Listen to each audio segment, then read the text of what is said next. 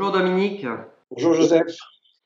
Donc il y a une relation posée de manière aujourd'hui quasi évidente entre la crise sanitaire que nous vivons et la crise écologique.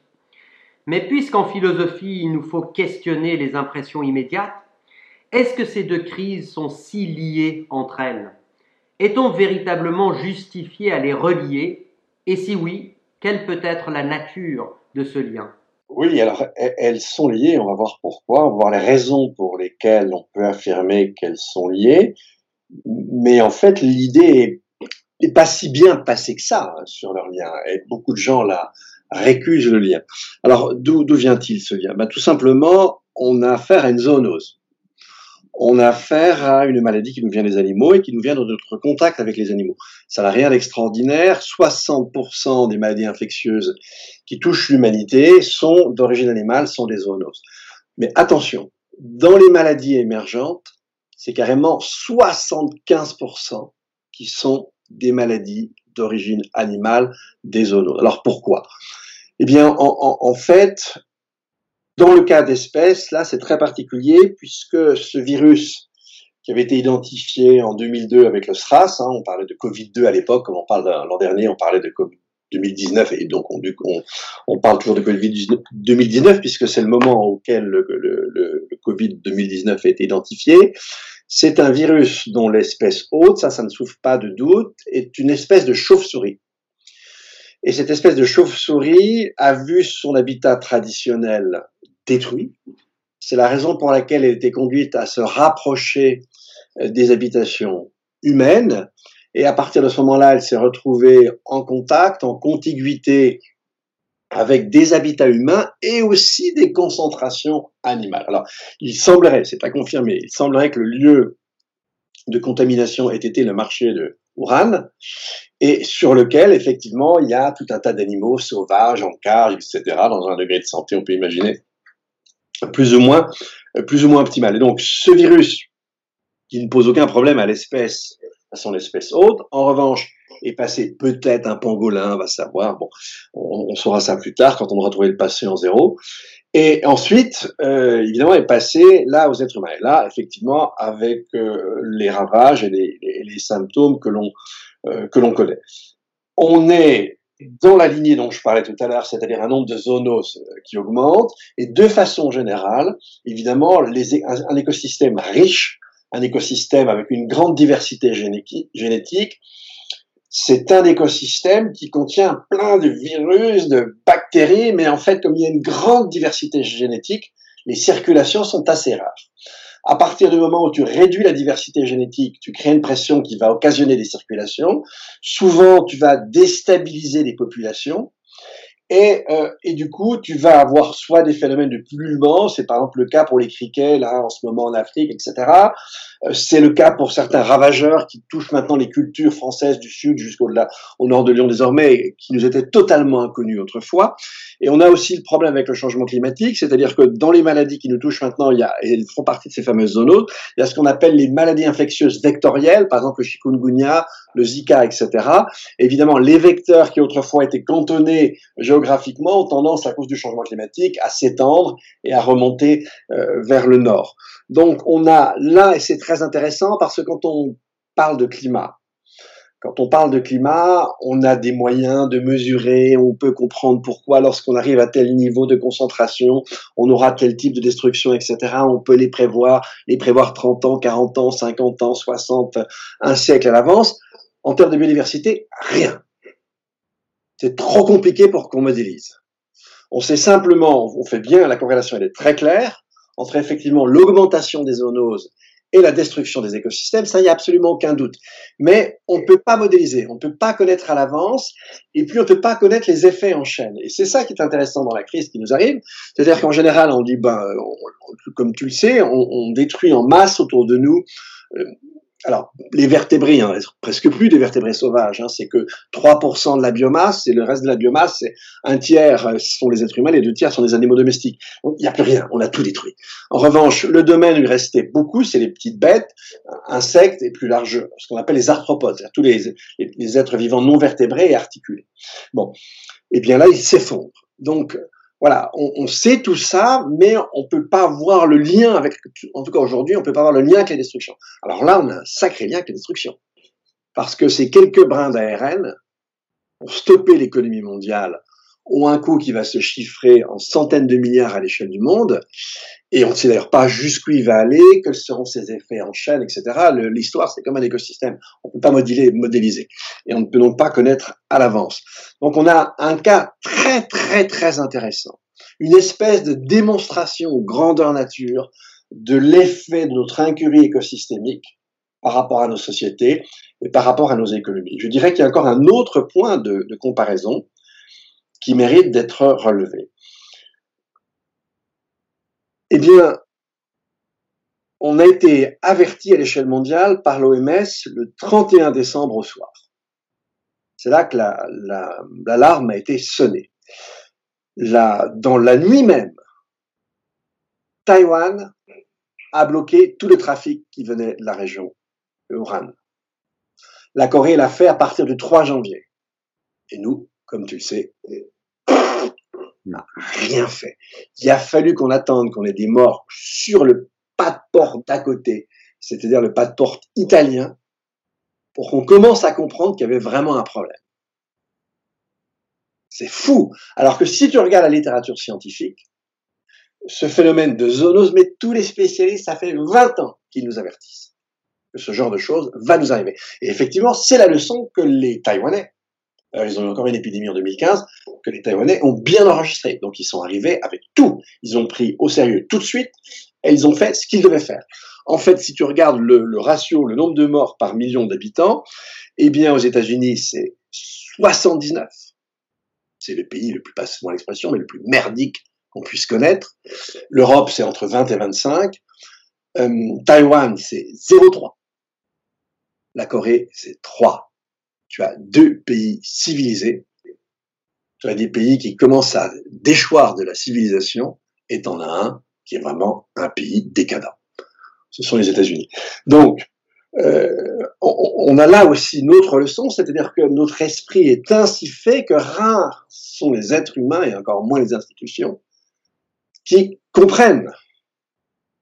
Il faut, de façon générale, anticiper qu'il y a certaines formes de danger. Quand on ne les anticipe pas, eh bien, on n'échappera pas à un certain degré de dégâts, c'est ce qui nous arrive. Maintenant, alors déjà dégâts euh, pour la santé, mais derrière, on a vu des dégâts gigantesques pour nos économies, alors que ça aurait coûté très peu d'avoir des masques, d'avoir du gel euh, hydroalcoolique, etc. Bon, d'avoir des tests, mais aussi ce que ça nous montre, c'est que effectivement, dans le cas du vivant, on ne peut pas prévoir, mais quand le danger, le danger est, immédiat et immédiatement visible, le climat, c'est retort. En fait, les émissions d'aujourd'hui, c'est le climat qu'on aura entre 2040 et 2050. Donc, si on voulait, voilà, c'est déjà trop tard. Mmh. En revanche, on pourrait revenir. Si on laisse passer encore les dix années qui viennent, là, c'est la catastrophe totale. Donc, cette crise sanitaire aujourd'hui représente véritablement un avertissement, un avertissement de plus, pour ainsi dire, avant une autre crise écologique, celle-là, qui sera bien plus grave et destructrice, si je te comprends bien. Mais que doit-on relever, malgré le fait de ne pas pouvoir prévoir Que peut-on relever, malgré tout, de cette crise sanitaire, à la fois économiquement et politiquement, au niveau national, européen et international pour contrer ou contrer au mieux la catastrophe écologique à venir. Là, on a un exemple très clair du coût auquel peut conduire la destruction des écosystèmes. Alors, cette destruction des écosystèmes, d'un côté, c'est l'emprise, c'est l'artificialisation des surfaces, c'est leur fragmentation, c'est la destruction de certaines espèces. Alors, par cette première cause, par d'autres causes très importantes que sont les phytosanitaires, les pesticides, etc. Euh, c'est euh, qu'est-ce que j'ai oublié? Enfin voilà ça la, démographie bien, sûr joue, joue, un rôle dans tout ça. Elle, a pour conséquence une emprise euh, de, plus en plus grande. Et, et, donc plus on aura une biodiversité appauvrie et plus on aura des problèmes de circulation avec les pathogènes. On a de la chance. Là on a un virus qui n'atteint qu'une partie vraiment plutôt les personnes âgées. Et encore parmi les personnes âgées celles qui sont les plus à risque c'est celles qui ont d'autres difficultés que l'âge mais ce, ce, ce, virus aurait très bien pu, par exemple, toucher les gens jeunes. exclusivement les gens jeunes. Il aurait pu avoir un taux de mortalité supérieur. Il aurait pu avoir des capacités de diffusion encore plus grandes, etc. Donc euh, voilà, dans notre malheur, on a une certaine forme, une certaine forme de chance. Et puis maintenant, il faut bien savoir que si on a un virus de ce type-là qui revient dans 3 ou 4 ans, on ne pourra pas arrêter les économies. Elles seront encore exsangues. Et puis imagine, mon cher Joseph, que on soit obligé de poursuivre le confinement jusque fin juin et qu'on ait un mois de juin comme l'an dernier. C'est l'horreur. Oui. Bon, alors là, je ne parle que de biodiversité. Maintenant, la biodiversité dérégulée, détruite, c'est des pathogènes plus importants. Ça, ça, ça concerne les cultures. Et puis, bien sûr, derrière, on a le changement climatique qui arrive. Je, disais tout à l'heure qu'on on serait à une température moyenne en 2040 de plus de 2 degrés en moyenne, température au sol, par rapport à la température moyenne de la seconde moitié du 19e siècle.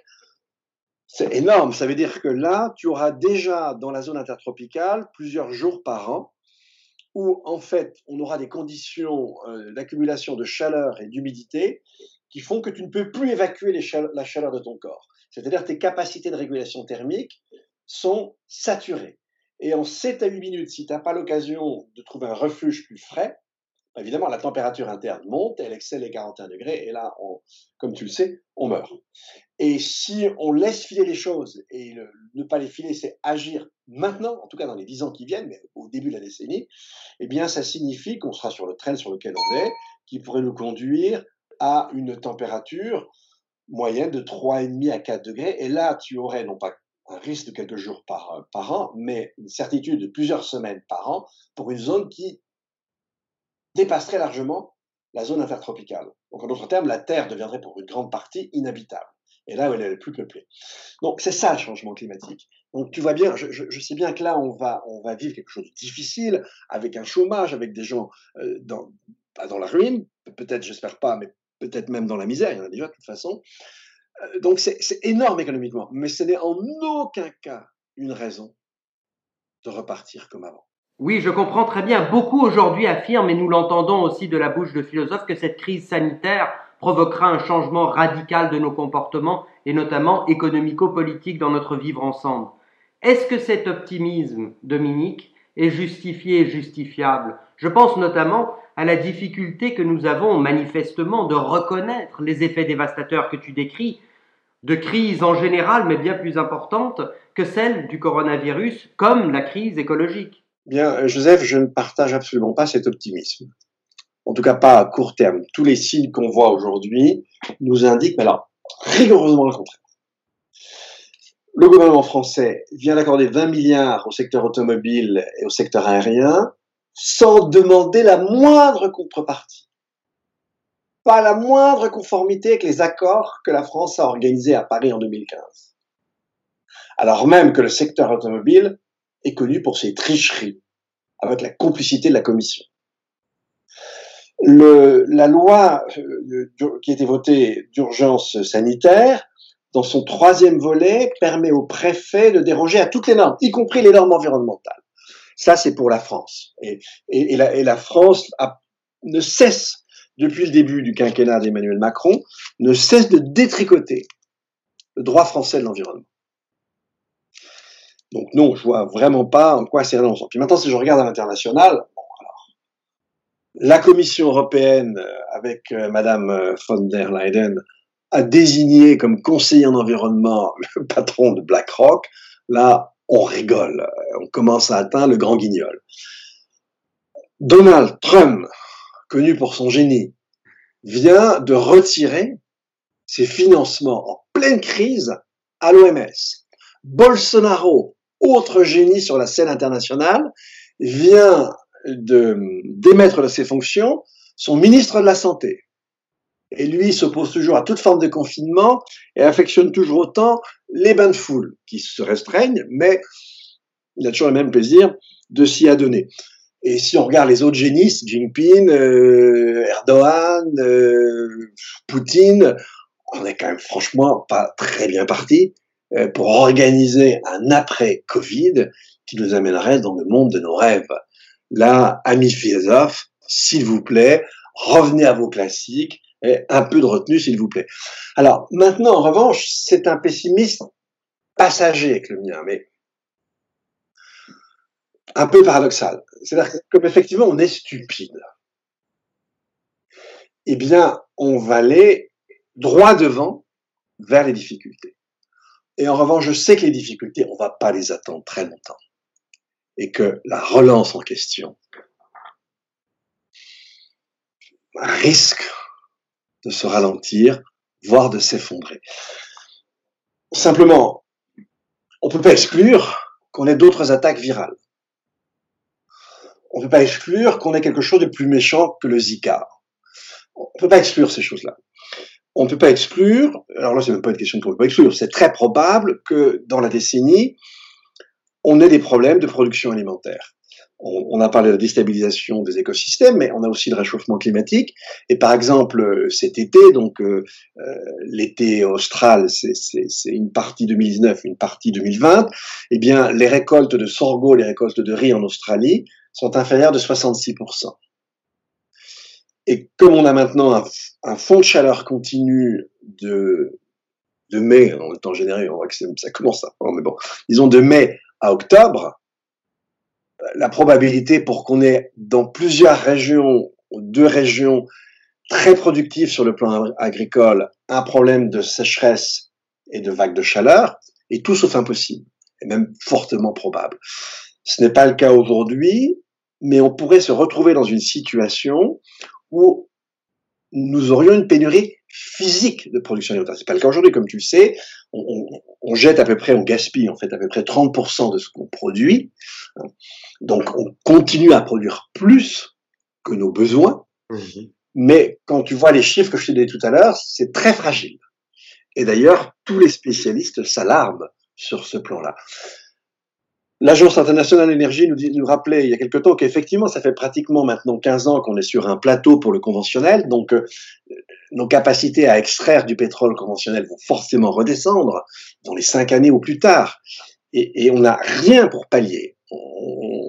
Aujourd'hui, on produit entre 25 et 30 euh, millions de barils jour non conventionnels, c'est énorme. Hein Mais le, le, comment dire, la profondeur de la production non conventionnelle est beaucoup plus courte que le conventionnel, on sait que ça va redescendre et on va aller chercher.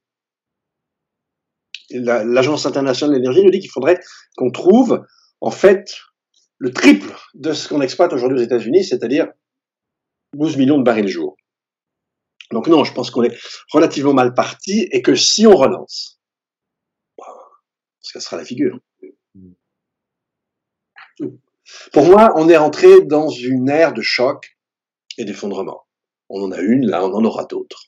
Donc je ne crois pas du tout en une relance durable de la croissance. Et donc ça me permet d'évoquer un concept euh, important, un concept que tu as euh, contribué à lancer, à relancer, le concept de décroissance. Mais là, une question qui me tient à cœur, très à cœur, comment concilier les avancées technologiques, notamment dans la recherche fondamentale, par exemple, et une certaine forme de décroissance qui nous apparaît aussi nécessaire qu'urgente. On ne peut arrêter la recherche et les percées occasionnées par la technologie et tout ce qu'elle suppose en termes de manipulation et d'exploitation de ressources naturelles, mais comment, face à cette donne, la concilier avec ce que tu appelles la décroissance? Alors mon cher Joseph, je vais encore te chipoter. Euh, moi, je ne mets pas sur le même plan euh, recherche fondamentale et technique quand on produit des techniques, on produit soit des objets, soit des procédés pour un changement rapide de l'état du monde. L'un ou l'autre relève de toutes sortes de modalités de jugement. En revanche, ce qu'on appelle science, c'est la production d'énoncés. Et la production d'énoncés, eh bien, elle relève d'une seule modalité de jugement. Soit on a affaire à un énoncé vraisemblable, robuste, il jamais vrai, mais il sera vraisemblable et fortement vraisemblable, soit on a affaire à un énoncé faux. Et, ça n'a rien à voir. Dans l'autre cas, on va produire un objet, un objet n'est ni vrai ni faux, il est. mais on, peut le trouver beau, laid, humide, cher, euh, contondant, euh, sympathique, ergonome, enfin voilà. Les, les, modalités de jugement sont très ouvertes. Et donc, c'est pas le même problème. Alors maintenant, euh, du côté des techniques, euh, de nos techniques aujourd'hui, elles sont effectivement très dispendieuses en énergie. Quand on voit ce qu'on peut attendre de l'intelligence artificielle, c'est beaucoup dire. Pour le moment, c'est plus des fantasmes qu'autre chose. Ce qu'on sait faire, c'est des algorithmes qui sont extrêmement puissants. Et l'OCDE récemment nous annonçait une perte de plusieurs millions d'emplois à échéance rapide. Et avec des emplois sur toute la gamme. Ça peut aller des choses assez sophistiquées jusqu'à des choses qui le sont beaucoup moins. Donc, ces, ces techniques-là, c'est pas forcément une, une, chose excellente pour l'humanité. Alors, celle-là, oui, on va pas pouvoir, et c'est très bien. On va pas pouvoir les continuer. En revanche, le, on ne sera pas non plus dans une société totalement dépourvue d'énergie. Mais l'énergie qui va nous rester, qui sera beaucoup moins importante que lorsqu'on pouvait euh, tirer sans retenue sur les fossiles, eh bien, il va falloir la mettre essentiellement dans la connaissance et pas dans les transports. Et enfin, moins en priorité dans la connaissance, un, peu dans les transports, mais ça va être dans la connaissance que ça va devoir aller en priorité. Et là, au contraire, la connaissance est fondamentale. Sans la connaissance, eh bien, on, aura, euh, on ne saurait pas ce qui nous attend en matière de climat on, serait complètement dépourvu par rapport à, cette attaque virale. Euh, ça serait une catastrophe.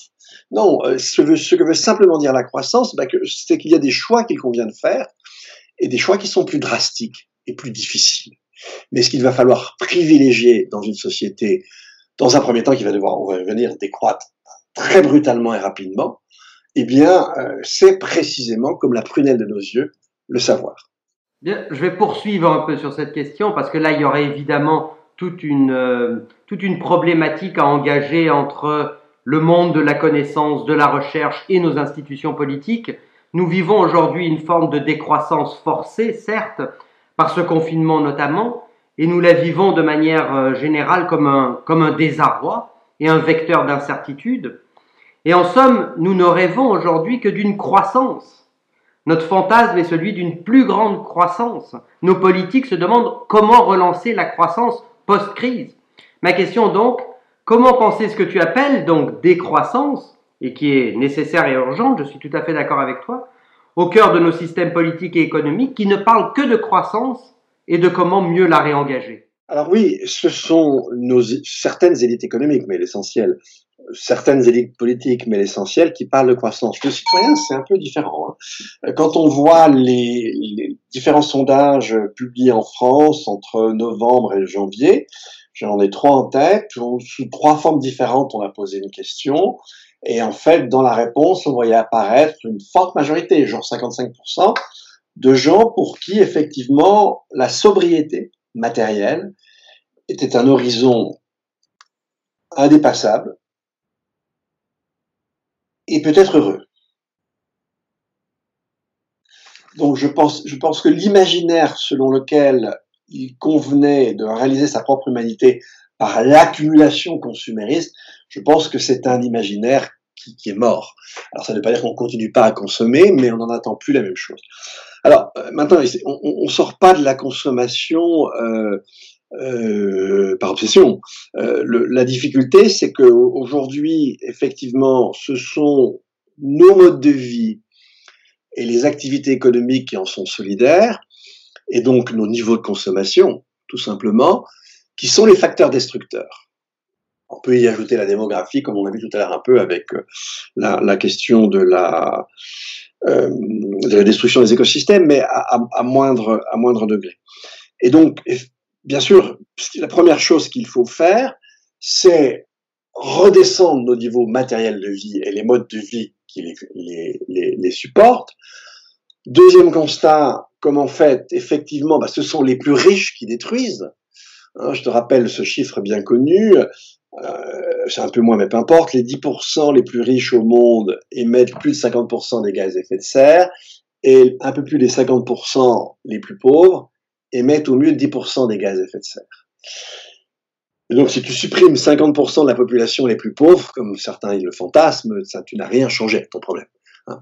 Donc, on doit redescendre nos niveaux de vie Et comme effectivement, ce sont les plus riches qui sont les plus destructeurs, eh bien on doit resserrer les inégalités entre nous.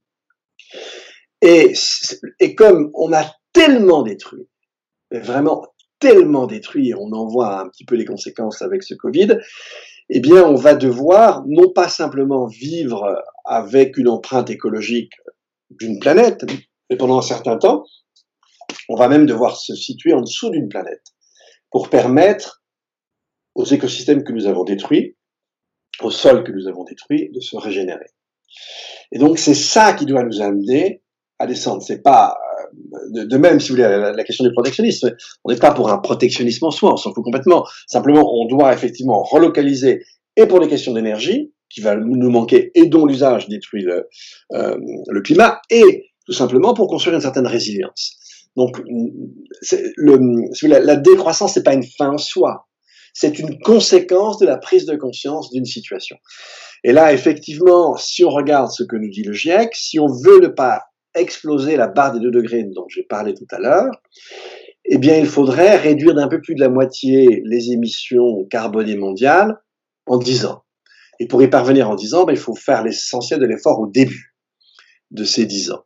Donc voilà. Et, et en fait, comme je l'ai rappelé tout à l'heure, on ne peut pas calculer de la même manière pour le vivant, mais on peut se caler sur le même objectif, dire bah, en, Europe on est sur trois planètes, hein, une empreinte écologique de trois planètes, et eh bien de même on va diviser de moitié, on se donne l'objectif une planète 5, c'est sacrément dur, hein, une planète 5 à l'horizon d'une décennie aussi. Donc on doit décroître brutalement pour ensuite décroître très lentement et finir par trouver une vitesse de croisière. Maintenant, je ne pense pas du tout que ce type de société dans lequel on va aller, euh, c'est une, une société euh, plus dure à vivre. Je pense même par certains côtés que c'est l'inverse. C'est simplement une société où l'appareil de production va devoir se transformer parce qu'effectivement, on y produirait sans doute beaucoup, beaucoup moins de petits objets. Lorsque les objets sont sophistiqués, lorsqu'ils sont gourmands en ressources, ben, ce sont plutôt des objets qui seront mutualisés.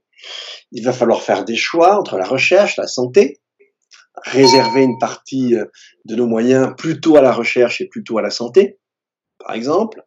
Bon, mais en même temps, on va devoir complètement chambouler l'infrastructure de nos villes. Euh, une, euh, certaines estimations, reprises d'ailleurs à son compte par la ville de Paris, imaginent qu'au milieu du siècle, on aura à Paris des étés avec des pointes à 50 ou plus. Tu imagines que la vie en l'état, la ville en l'état n'est pas viable elle n'est pas viable. On va devoir complètement euh, en modifier l'urbanisme, la végétaliser, euh, casser les isolos de chaleur que sont les trottoirs, que sont les rues, etc. Donc, il peut-être des grilles dont tu peux marcher en même temps tu as, euh, tu, as de la verdure, tu as un écosystème. Enfin, on, va devoir repenser de fond en comble. Et donc, il va devoir investir dans la refonte de nos infrastructures pour qu'elles soient apte à encaisser le mieux possible le type de réchauffement qu'on ne peut plus enrayer maintenant. Et donc, c'est pas les activités qui vont manquer. Si effectivement l'énergie on la concentre ailleurs, ben on va devoir avoir une agriculture où euh, on aura une part de la population économiquement active de 20 à 30 qui va devoir être allouée à la production de nourriture, avec sans doute une certaine forme d'intermittence, intermittence, on peut imaginer que euh, on peut imaginer que, eh bien, euh, au moment de préparation des sols, au moment des récoltes, il y a une partie des populations urbaines, comme ça s'est passé autrefois dans l'histoire, comme ça se passe ce point comme au Pérou, par exemple, euh, qui, a, qui, qui, une espèce de service agricole et que euh, quelques jours dans notre année soient, euh, soient rendus aux, activités agricoles. On peut imaginer des schémas très très différents, mais on peut imaginer que cette société, c'est une société avec une plus grande harmonie avec la nature. C'est une société dans laquelle l'adversité sociale est très réduite. C'est une société, on est beaucoup moins sous la tutelle d'un, d'une bougeotte et d'une concurrence complètement folle. C'est une société où on peut y vivre de manière plus sereine, avec un rythme plus doux et plus lent. C'est pas du tout le goulag. Et c'est pas du tout la société du petit père des peuples, hein, que la chose soit, euh, soit, soit très claire. Donc on peut imaginer que c'est une société au bout du compte dans laquelle il fera vraiment mieux vivre. Toute la difficulté, c'est la période de transition, où là, il faut changer les habitudes, il faut aller très vite, il, faut avoir une, une force d'organisation complètement dingue pour faire dériver sans mettre tout le monde au chômage, hein, pour changer en 10 ans l'appareil de production. Alors c'est un peu moins rapide que l'entrée dans une économie de guerre, mais c'est plus complexe parce qu'il ne va pas falloir faire que des armes, et moins possible d'ailleurs. Mais bon, donc du coup, euh, voilà un petit peu les défis qui sont qui sont devant nous. Alors c'est ça une société décroissante avant d'être d'atteindre un certain degré de stationnarité. Très court, Dominique, pour revenir au rapport entre technique et crise écologique, le problème de la 5G, qui est en voie de s'installer, comme tu sais, et la prolifération d'ondes qu'elle occasionne afin d'accélérer nos débits de réseaux informatiques. N'y a-t-il pas là précisément un comportement puissamment dévastateur pour l'environnement et justement une des preuves que nous ne tirons absolument pas les leçons de ce que nous vivons aujourd'hui 5G, c'est niet. Ça fait partie de la folie ambiante. Hein, le, le, comment dire, d'un côté, les data centers jusqu'aux terminaux, nos smartphones, nos tablettes, nos ordinateurs, c'est aujourd'hui déjà 4% des gaz à effet de serre mondiaux, plus que le trafic aérien. Or, le taux de croissance de, de tout ce secteur, c'est 9% par an. Et en faisant la 5G, tu vas encore accroître très sensiblement ce taux de croissance.